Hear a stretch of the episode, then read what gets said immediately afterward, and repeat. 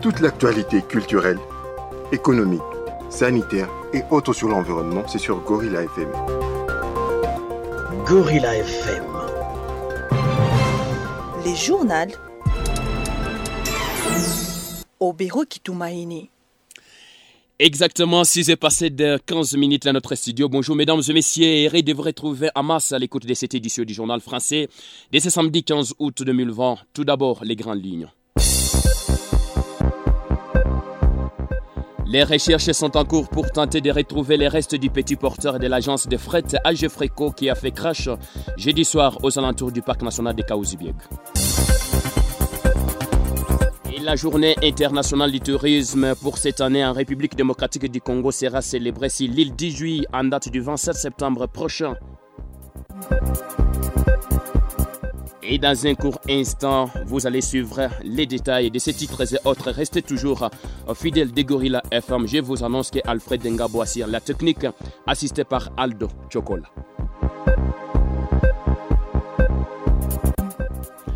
Merci pour euh, les détails. Les recherches sont en cours pour tenter de retrouver les restes du petit porteur de l'agence de fret AG Freco qui a fait un crash jeudi soir aux alentours du parc national de Kaouzibiega.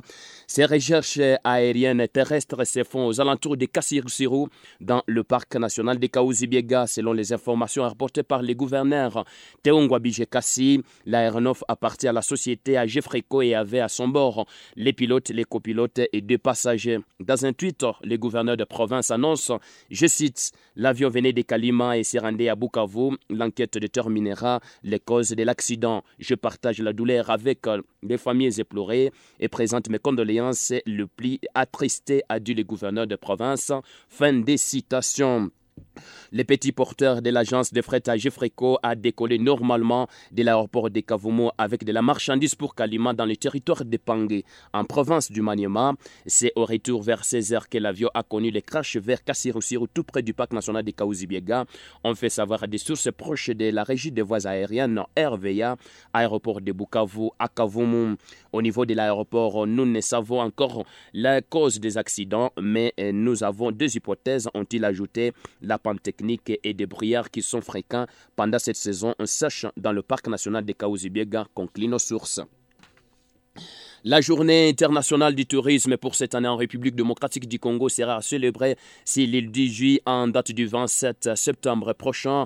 Une décision, prise par le ministre national du tourisme Yves Bunkulu Zola. Cette annonce a été faite par le ministre provincial du tourisme du site Kivu Swedi Basila à la sortie d'un atelier par vidéoconférence tenu le jeudi 13 août portant sur l'actualisation du plan directeur national du, du tourisme et où ont pris part tous les ministres provinciaux qui œuvrent dans ce secteur en République démocratique du Congo.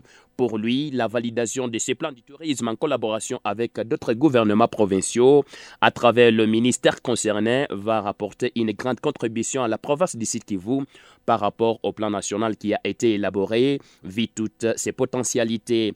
Le Sud Kivu est une province à vocation touristique avec plus de 108 sites touristiques, 266 hôtels sans compter les cours d'eau. Compte tenu euh, de toutes ces potentialités, le site Kivu est considéré et mérite d'être la capitale touristique de la République démocratique du Congo, a-t-il ajouté concernant les problèmes connus par les opérateurs dans les secteurs du tourisme durant cette période de la pandémie à Covid-19, le ministre Swedi Basila les appelle à la patience et à l'apaisement. Swedi pense que la mise en cohérence et la prise en compte de ces projets spécifiques du site Kivu à intégrer dans le plan directeur national du tourisme est d'une importance capitale, raison pour laquelle il va se mettre afin que cette journée soit une réussite et que le site Kivu se retrouve parmi les provinces qui boostent les développements dans les secteurs touristiques sur le plan national. Vous nous suivez sur la 90.3 FM. Gorilla FM. Et avec vous, Hélène Boudjiriri, le président Félix Tshisekedi a à partir du 15 août prochain la réouverture des églises et lieux de culte, la reprise de mouvements migratoires interprovinciaux, l'ouverture des ports, aéroports et frontières.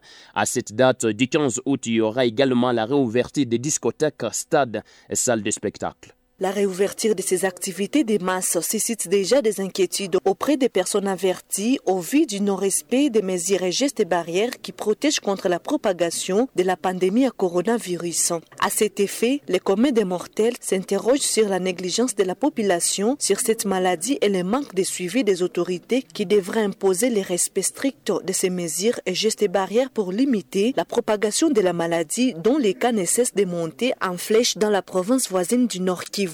À Bukavu comme dans les territoires, la population semble déjà ignorer la maladie à Covid-19 après la levée de l'état d'urgence par les présidents de la République. Rares sont les gens qui portent encore des masques au cache-nez. Le nombre de passagers dans des véhicules de transport en commun ne tient plus compte de la distanciation physique. La pratique de lavage des mains diminue aussi au fur et à mesure que les jours avancent. A signaler que le mercredi 12 août, 39 cas de coronavirus ont été signalés au pays, dont 26 à Goma, selon les bulletins du comité des ripostes. Mieux vaut prévenir que guérir, dit-on. Une certaine opinion pense que les autorités du site Kivu devaient aussi imposer le respect des mesures et gestes barrières de prévention contre la maladie à coronavirus en vue de protéger la population. Depuis le début de l'épidémie déclarée le 10 mars de cette année, le cumul des cas est de 9 538, dont 9 537 cas confirmés et un cas probable. Au total, il y a eu 225 décès, 224 cas confirmés, un cas probable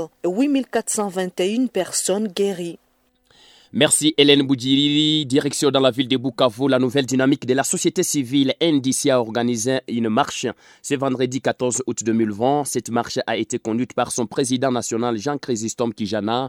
Arrivé devant les portails du cabinet du gouverneur de province, les centaines de personnes se sont arrêtées pour lire le mémorandum par leur président national de cette société de la société civile, Jean Chrysostome Kijana.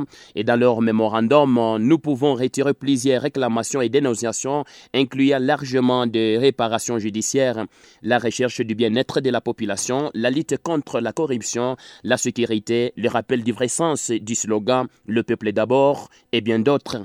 Ce mémorandum, après avoir été déposé, ne souffrira d'aucun retard avant d'atteindre celui à qui il est adressé, a promis Maître Daniel Loabouchi, directeur des cabinets agents du gouverneur de province, qui l'a récit. Auditeurs, auditrices, dans un court instant, vous suivrez la page sportive. Gorilla Sport. Suivez toute l'actualité sportive locale, provinciale, nationale et internationale sur Gorilla FM. Et pour la page sportive au niveau local, dimanche 16 août 2020, l'association sportive La Victoire confronte 11 pros au terrain des Cavomo à partir de 15h dans le territoire des Cabarets. Et au même terrain, l'Union sportive des Cavomo fera face à le marquis de Moudaka à partir des 13h juste. Direction à l'outre-mer de l'Afrique. Champions League FC Barcelone a été bâti complètement avec Bayern d'un score de 8 buts à 0. Thomas Moulay de Bayern a marqué deux buts de cette phase. Vous comprendrez que Bayern fait la 13e victoire consécutive devant le 28 matchs livrés, 27 matchs de victoire et un nul. Le Bayern est l'équipe qui a inscrit plus rapidement 4 buts dans un match à éliminatoire directement sur les Champions League. Gorilla FM 90.3 FM et présent, Hélène Bougiri dans notre studio pour la revue de presse. Plusieurs sujets ont intéressé la presse Paris hier matin dans la capitale quinoise, entre autres l'alerte de l'inspection générale des finances sur des exonérations et des compensations fantaisistes qui occasionnent un manque à gagner de plus de 5 milliards de dollars à l'État congolais. L'inspection générale des finances frappe, s'exclame dans son grand titre Les phares qui indique que dans le cadre de la lutte contre la mauvaise gouvernance à RDC, des dossiers de gestion des fonds de la COVID-19 et certains faits sur les comptes généraux du Trésor par la BCC sont transférés à la justice. C'est ce qui ressort de la toute première sortie médiatique du nouvel inspecteur général des finances, Julien Alinguete. Tous ceux et toutes celles qui étaient encore dans les doutes ont reçu la confirmation de la prédation organisée des finances publiques trafic en RDC. Deux recettes magiques étaient à l'ordre du jour pour servir des soubassements à la mauvaise gouvernance depuis plusieurs années, à savoir les recours aux exonérations ainsi qu'aux compensations dans les paiements des taxes fiscales, douanières, administratives, domaniales et autres, écrit les tabloïds. L'avenir détaille que l'IGF confirme l'existence de plus de 1 300 exonérations avec un manque à gagner de près de 5 milliards de dollars américains. Ainsi, l'IGF a évalué un stock de compensation de 1 milliard 500 millions de dollars qui hypothétique les recettes publiques. Nous ne pouvons pas accepter de perdre 5 milliards de dollars dans les exonérations pour aller demander des appuis budgétaires de 500 millions de dollars auprès des institutions internationales, rapporte le journal ces propos de l'inspecteur général. Dans un autre sujet, Congo Nouveau titre à propos du directeur général de l'OGFREM défiant les chefs de l'État et la justice, Saïba fait sa mise en place. Les hebdomadaire indique traqué par la justice depuis plusieurs mois, ce dirigeant réputé proche de Néhémie Moulania n'est toujours pas arrêté par la justice. Invisible pendant plusieurs mois, les concernés continuent à gérer l'OGFREM en clandestinité, apparaissant de façon sporadique depuis son arrestation manquée qui a fait l'objet des unes des journaux rappellent les journaux qui s'inquiètent de l'instauration d'un état des droits à deux vitesses. Covid-19.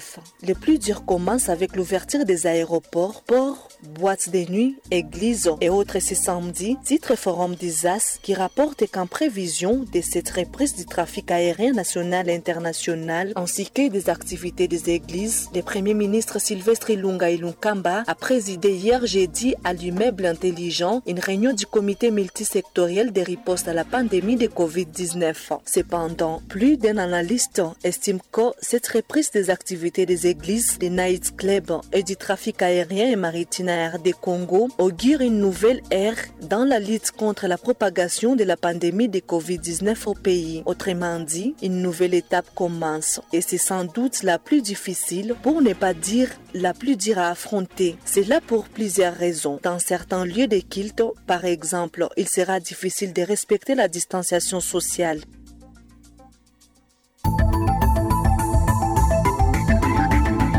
Gorilla FM. Exactement 6 heures passées devant 7 minutes, c'est ainsi que s'achève cette édition du journal. Mais une fois vous nous avez suivi un cours de route, tout d'abord, encore le rappel des titres. Les recherches sont en cours pour tenter de retrouver les restes du petit porteur de l'agence de fret à qui a fait crash jeudi soir aux alentours du parc national de Kaouzi-Biega. Et la journée internationale du tourisme pour cette année en République démocratique du Congo sera célébrée sur l'île d'Ijui en date du 27 septembre prochain. Ces points et autres, vous les avez suivis avec succès. C'est ainsi que prend fait cette édition du journal présenté par Obero Kitumaini ce matin. La technique est assurée par euh, Alfred Ngabo, assisté par Aldo Chocolat. Pour toute information, contactez les www.gorillafmrdc.org.